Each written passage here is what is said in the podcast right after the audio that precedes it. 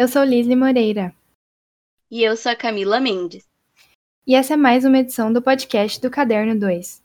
Aviso de disclaimer: esse podcast contém spoilers da série Bridgertons e também assuntos sensíveis, como abuso sexual.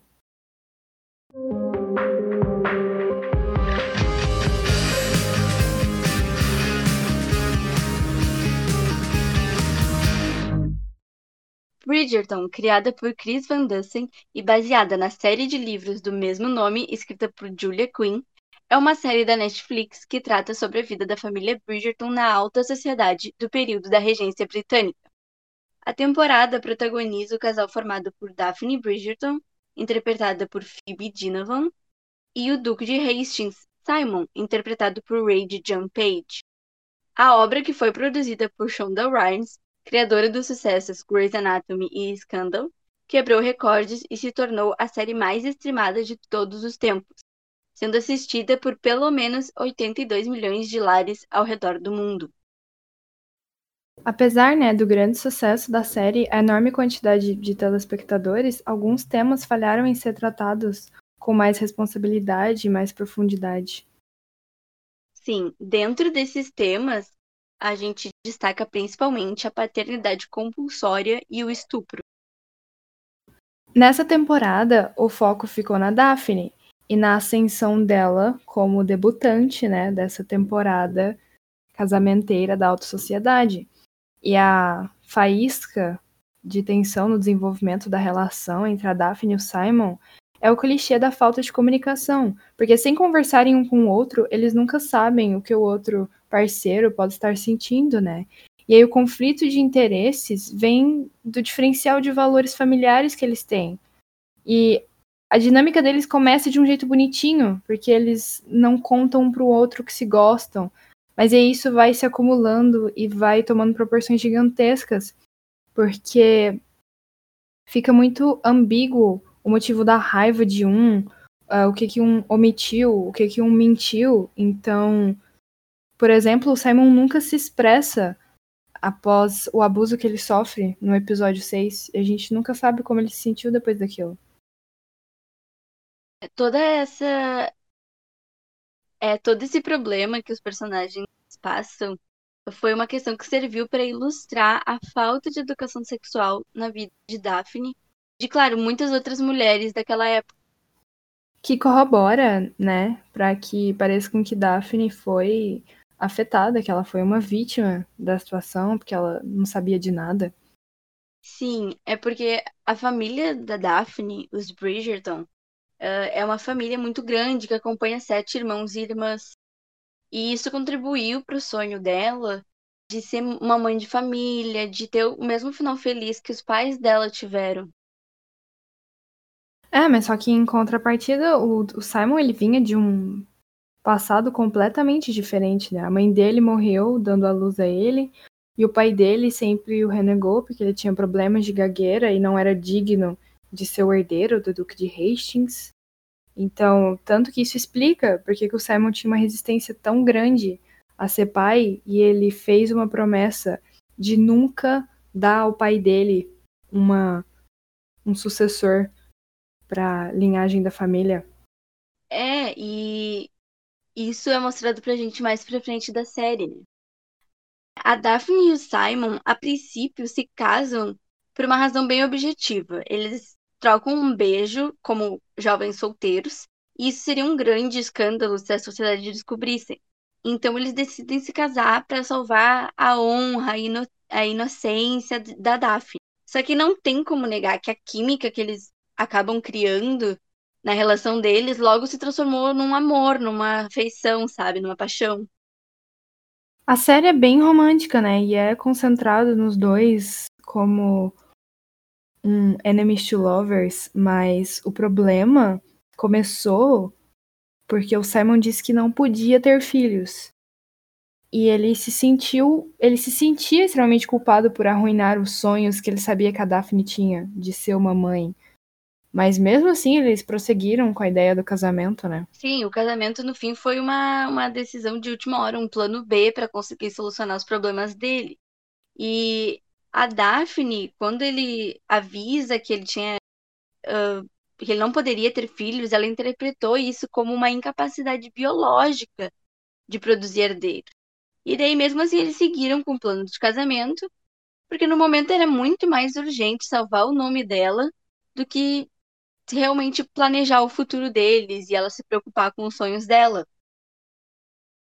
Até porque, cara, a Daphne, ela era a filha modelo dos Bridgertons, né? Ela era ela tinha todo um cuidado para honrar o nome da família e ser a filha perfeita. Inclusive, que quando eles se casaram, eles se adaptaram à vida de casados tão bem e tão fácil que parecia que ia ficar tudo bem, que não tinha problema eles não terem filhos. Parecia que não tinha uma pressão social forçando os dois. Ah, quando vocês vão produzir herdeiros? Não tinha isso. Então tava aparentemente tudo bem depois que eles se casaram. Sim, a gente vê bem aquela fase de lua de mel incrível que acontece. Inclusive, uh, a Daphne casa sem saber o que queria acontecer na noite de núpcias, né? A, a menina ela tem uma noção muito básica sobre sexo. Ela é muito ignorante no assunto. Ela não recebeu uma educação apropriada. E ela acaba descobrindo tudo muito tarde, né? Ela entende como as coisas funcionam na hora H, ela entende na prática. E, e daí aqui levanta o primeiro questionamento sobre estupro, né? Que é na própria lua de mel. Como que pode uma pessoa consentir algo que ela nem sabe o que, que é? Pode ser visto dessa maneira. Uh, porque fica claro na série que além da Daphne não fazer ideia do que, que acontecia, de como que as pessoas uh, se reproduziam, o Simon já tinha uma experiência no assunto, ele já tinha se relacionado com outras mulheres. E, e daí acaba se tornando uma situação como se fosse assim, ela vai jogar um jogo que ela não sabe nem que jogo que ela tá jogando, enquanto o outro praticamente já ganhou, sabe? Ela fica numa situação de vulnerabilidade era de uma extrema falta de comunicação, né, em todos os sentidos. Ela não conhecia nada da vida adulta. É, ele, na hora de se expressar, falando que não poderia ter filhos, não explicou o que, que isso significava. É, fica implícito se ele enganou ela, se ela que ficou confusa, né? Teve também a questão que desde que ela perdeu a virgindade e o Simon praticava o coito interrompido, e ela, exatamente porque ela não teve essa instrução, né? Ela não sabia o que, que esse hábito estranho dele tinha a ver, ou como isso fazia um paralelo com a, com a gravidez e a falta de gravidez. E só mais tarde ela vai descobrir que era um método contraceptivo, e aí ela se sente enganada. E aí ela levanta que existe uma grande diferença entre não poder e não querer ter filhos. Sim, essa falta de comunicação, na verdade, foi, foi um problema que foi causado por um, uma combinação de erros, né? Tanto o primeiro erro da, da família dela em não instruí-la, o erro do o, o Duque nem não não se comunicaram, ele não sabia que ela não sabia o que estava acontecendo, ela não pergunta para ele. E daí, como a Liz falou, né, ele, ele não deixa clara a diferença entre poder e querer, a, entre uma escolha e um fato. Ela também não questiona isso, né, as motivações ou o porquê. E isso combinado com a ignorância dela, uh, de não saber quais eram os fatores responsáveis por gerar os filhos, acaba criando essa situação em que um acha que o. Ela ficou coagida, né? Isso. E acaba criando essa situação que um acha que foi enganado pelo outro, sabe? Mas o ponto é que a Daphne, ela tinha concordado em ter um casamento sem filhos. Ela retoma essa vontade dela é, com grande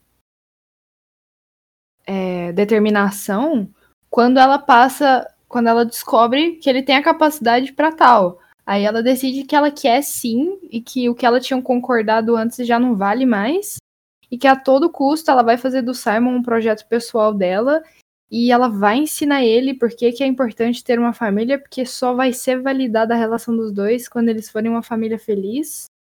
É, e assim, uh, também tem um outro modo de ver isso, que é, na verdade, ela nunca aceitou uma escolha dele de não ter filhos. Ela aceitou a, entre aspas, deficiência dele, incapacidade dele.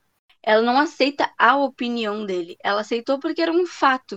No momento que ela descobre que ela podia reverter essa situação, ela acaba insistindo, né, para ele reconsiderar e e nos últimos momentos assim da série acaba uh, a conclusão é que na verdade eles decidem que se eles fizerem uma família juntos não tem problema e tá tudo certo.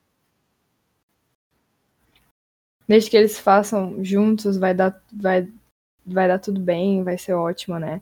Porque ela nunca questiona as ambições dela. Ela nunca questiona por que, que ela precisa desesperadamente de ter uma família. Ela nunca questiona. E não dá para pedir que uma mulher do século XVII também é, automaticamente tenha a mentalidade de uma mulher do século XXI. Não dá para querer também que ela questione todo o status quo de onde ela vive. Mas o fato que ela passasse o resto da temporada inteira no pé do Simon, questionando as decisões de vida dele, as escolhas dele Aí levanta, por que, ela nunca pôde questionar as dela? Se ela sabia que era uma inflexibilidade para ele, se ela sabia que estava ligado a algum trauma, alguma questão do passado dele, e daí ele não podia fazer isso nem por ela, ele, ele amava ela, e mesmo assim ele não podia, ela nem tanto entender esse lado, né?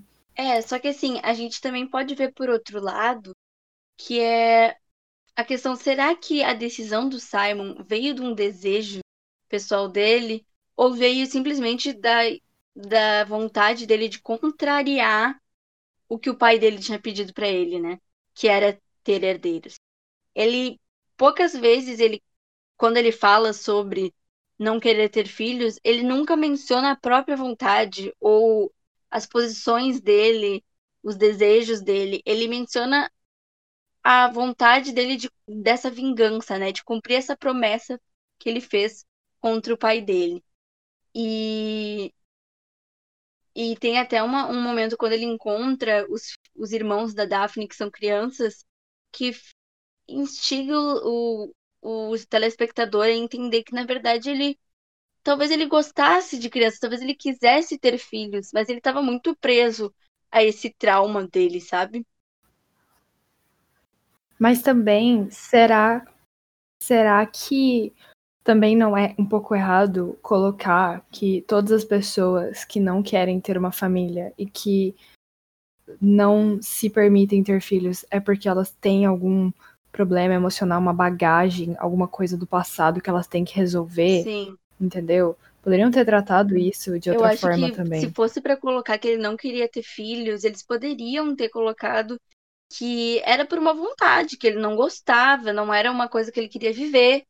Mas desse jeito que colocou realmente, entra naquele estereótipo de a pessoa que não quer filhos, tem um trauma e daí no, o que acontece, né? Que até muitas pessoas acham que foi muito de repente a mudança que ele tem, a mudança de ideia dele, uh, que na verdade foi ele desistindo do da vingança dele. Muita gente percebe como se a Daphne tivesse curado ele, como se o amor tivesse resolvido o trauma dele, sabe? Isso é uma grande questão a ser questionada. E é um pouco problemático até, porque quando a Daphne descobre que ele pode sim ter filhos, a reação dela é muito fora de proporção. Não é justificável. Independente dela ter se sentido enganada pela palavra que ele usou, não justifica o ato dela de ter engajado num ato que ele claramente não estava confortável, que ele tava confuso, ele foi pego de surpresa. E aí, por ela ser mulher e por ah, a força física dele é maior que a dela, ah, ele poderia ter saído de lá, ah, não sei o que. Não justifica e não dá para pintar isso como o que não é. Foi uma cena de abuso, sabe? Foi um assédio, foi uma coisa que deveria ter sido. Deveriam ter dado um aviso naquele episódio, no episódio 6, e isso nunca mais é, é falado, nunca mais o Simon toca no assunto, a gente não sabe como é que o Simon se sente depois disso, né? Que ele pediu para ela parar e ela não parou. Sim, que é o, momento, né, que ela descobre uh, o que que, por que que ele praticava o, o coito interrompido, que ela descobre conversando com outras pessoas, perguntando, em vez de perguntar para o próprio marido, ela pergunta para outras pessoas. E, e fica uma cena muito desconfortável de assistir, né? Que ela força uma coisa, ele tá confuso, ela, na verdade, tá. A motivação dela é a raiva, em vez dela perguntar, ela tenta descobrir, uh, forçando ele a uma coisa que ele não queria, sabe? Fica bem, bem complicado mesmo. Então, isso deixa muitas perguntas, né? Então, de como isso pode ter sido tratado nos livros, porque se isso foi uma adaptação moderna e que foi melhorada, a gente fica imaginando o que é que se passou nos livros, né? E é por isso que a gente vai chamar a Ana Júlia, estudante de jornalismo da URGS, que leu os livros da série, para fazer um comparativo do universo do livro com os das telinhas. Ana Júlia, fala pra gente como foi a cena de estupro, como ela foi tratada, é, se ela realmente não foi discutida, se foi melhor às vezes. Oi, Camila. Oi, Lisley. Obrigada por terem me chamado para participar. E respondendo à pergunta de vocês, no livro, a cena do estupro é muito mais nítida do que na série. Isso, primeiro, porque o Simon ele tá bêbado e dormindo, então ele tá aí numa posição de vulnerabilidade, né? E também o trecho que antecipa o ato vai deixar muito explícita a violência. E esse trecho é o seguinte, tá? Ele se refere a Daphne. Percebeu que o tinha sob seu controle. Ele dormia e talvez estivesse bêbado. Ela poderia fazer o que quisesse, poderia ter o que quisesse. E isso deixa claro o que vem a seguir, assim, deixa muito claro, sabe?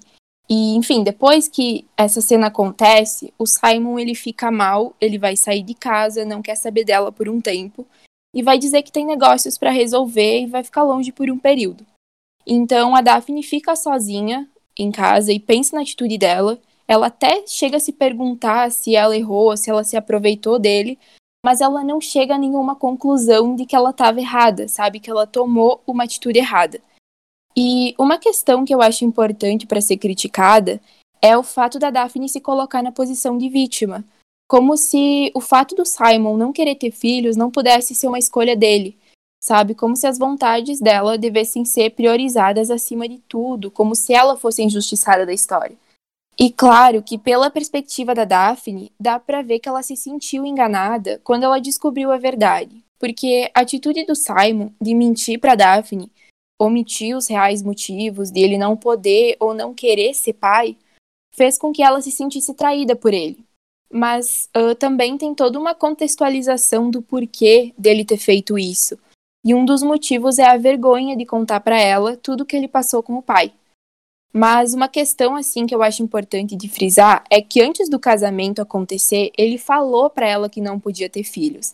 Ela tinha a opção de dizer não, de não casar com ele, mas ela aceitou essa condição de não vivenciar a maternidade dentro do casamento. Então, o problema em si foi a forma violenta e abusiva que ela reagiu a essa omissão, a essa mentira. E eu acho que ela devia ter reagido de outra maneira, sabe? O que faltou entre eles foi exatamente diálogo. E sobre o estupro em si, uh, não foi em momento nenhum problematizado no livro e na série também não, né?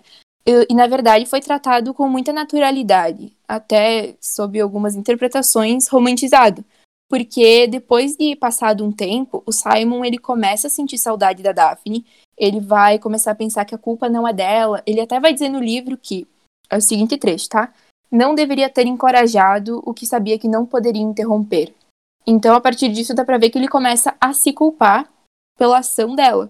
E depois, uh, enfim, para manter o final do romance, para ter o final feliz, ele vai voltar para casa, vai pedir desculpas para ela, se declarar e a gente vai ver a rendição do Simon uh, e ele vai aceitar ter filhos.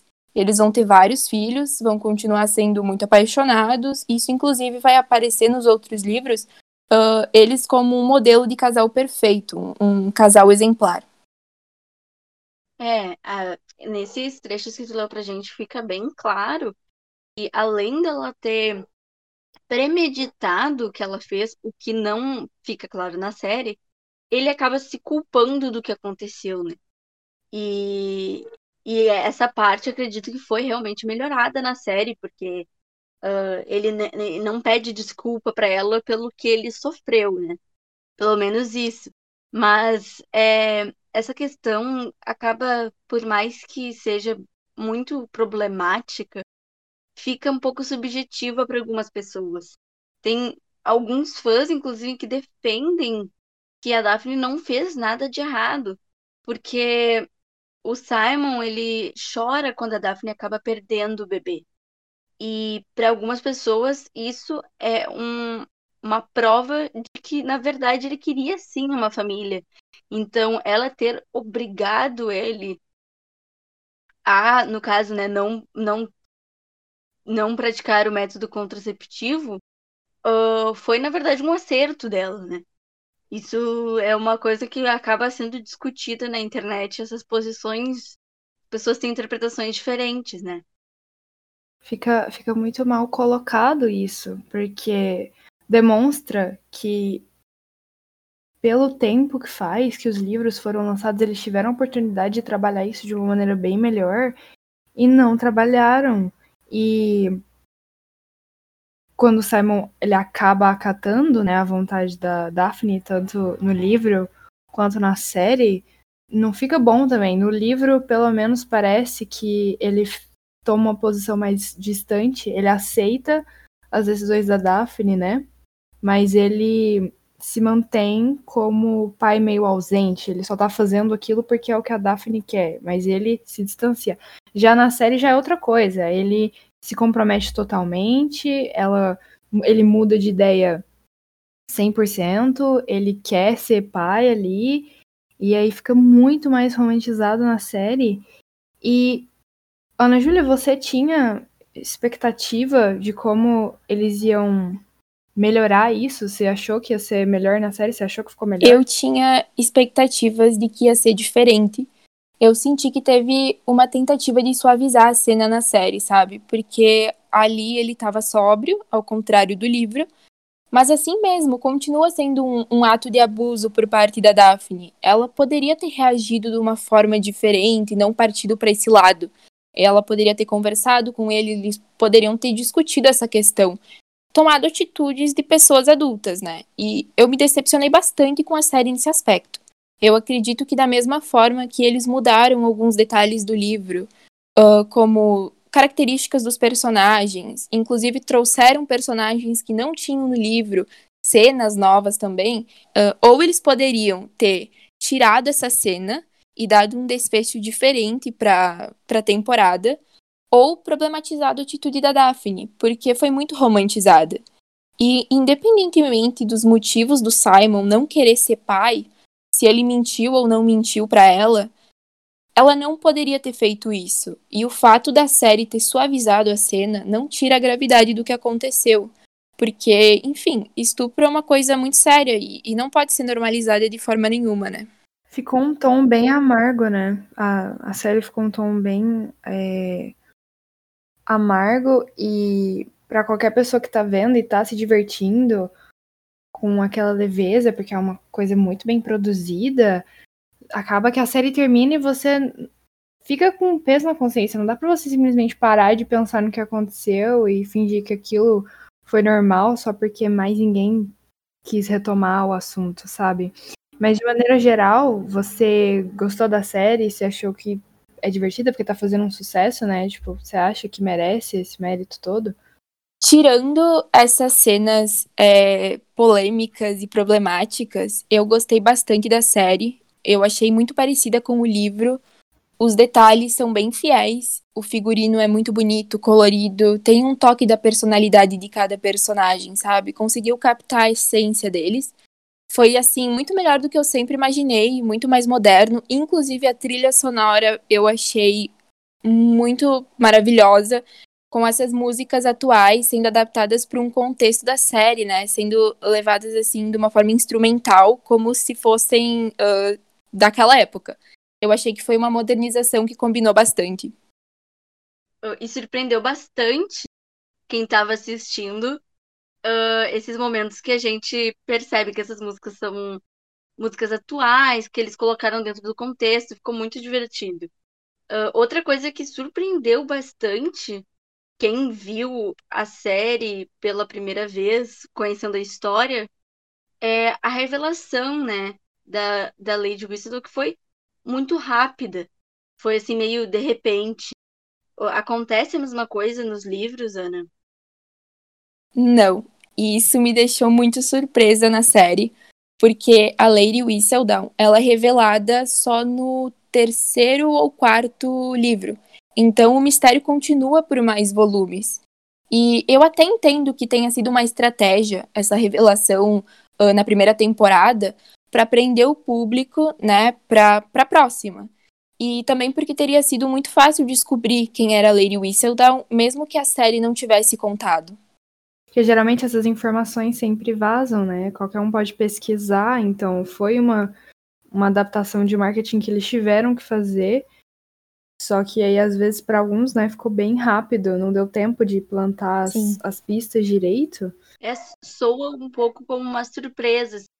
Acabando o episódio, de repente aparece, sem suspense, sem nada, simplesmente gratuito, assim, sabe?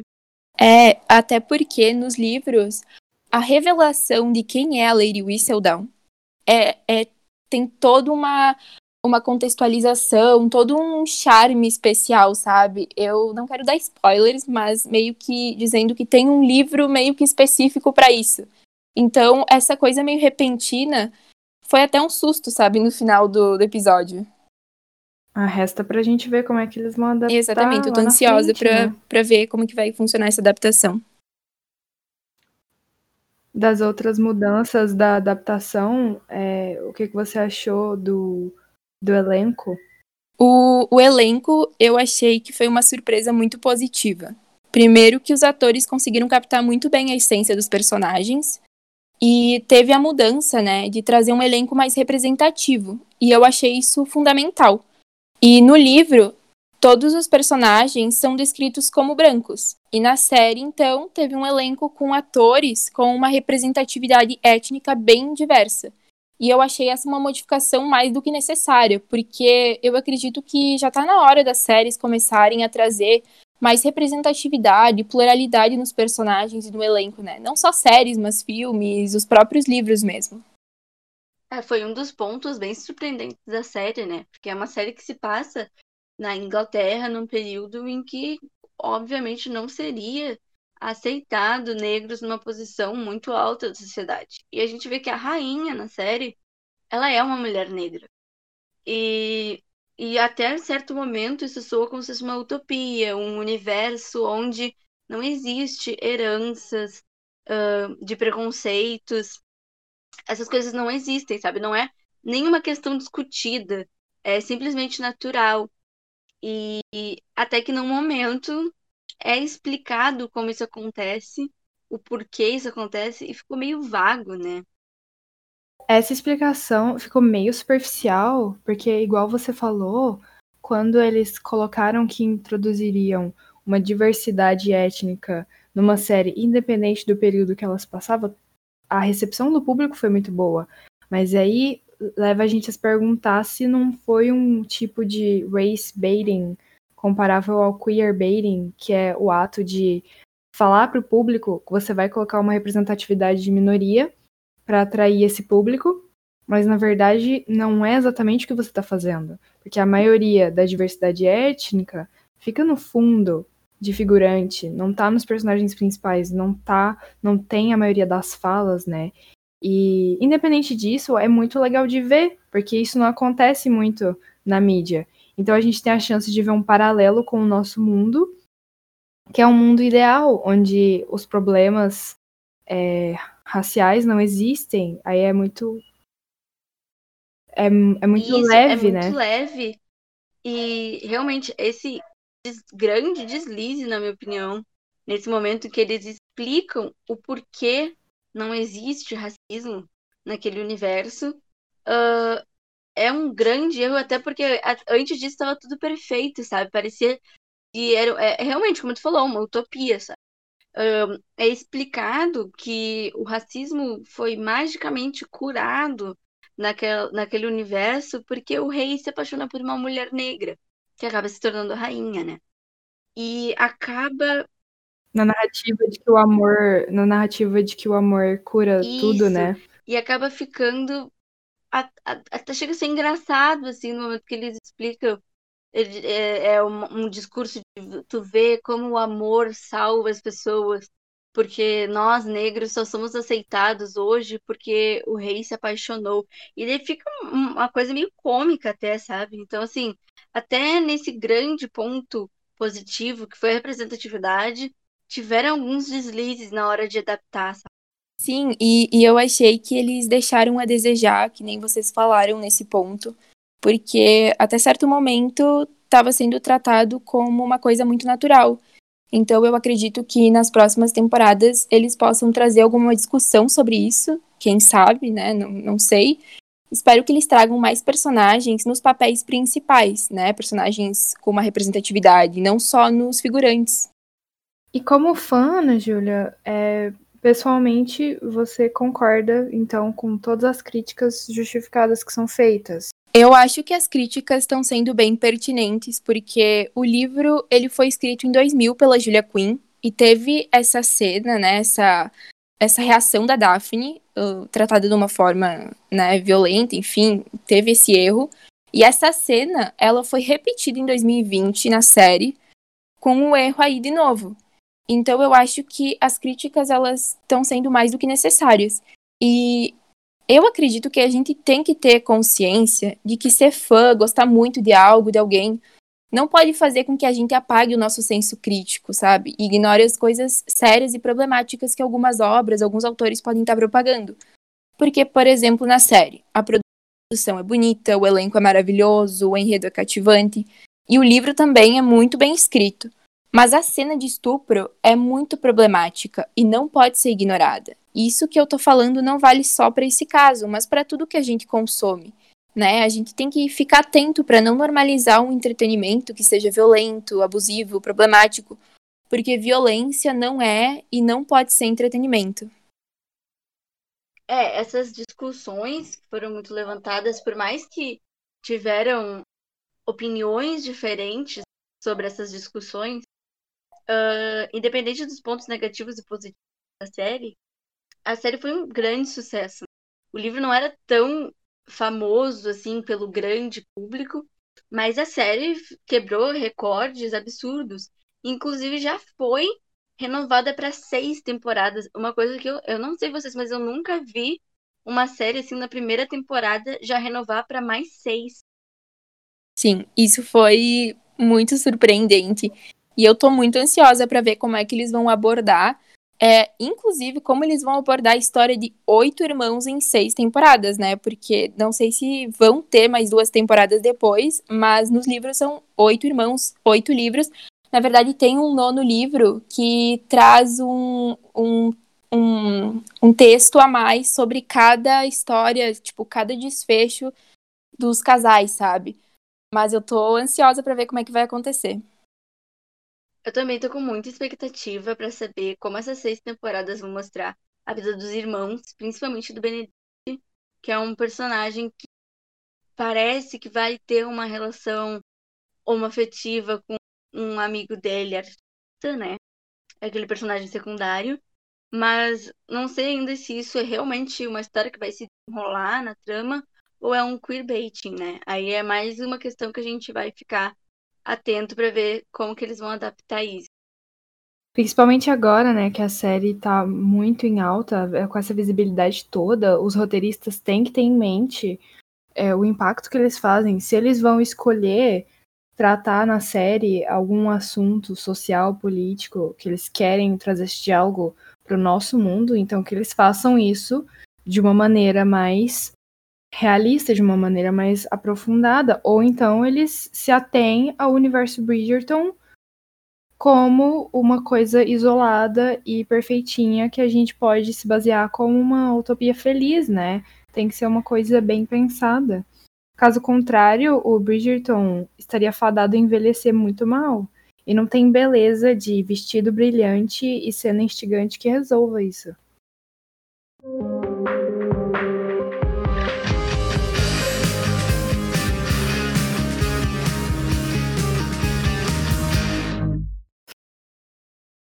E esse foi o episódio de hoje do Caderno 2.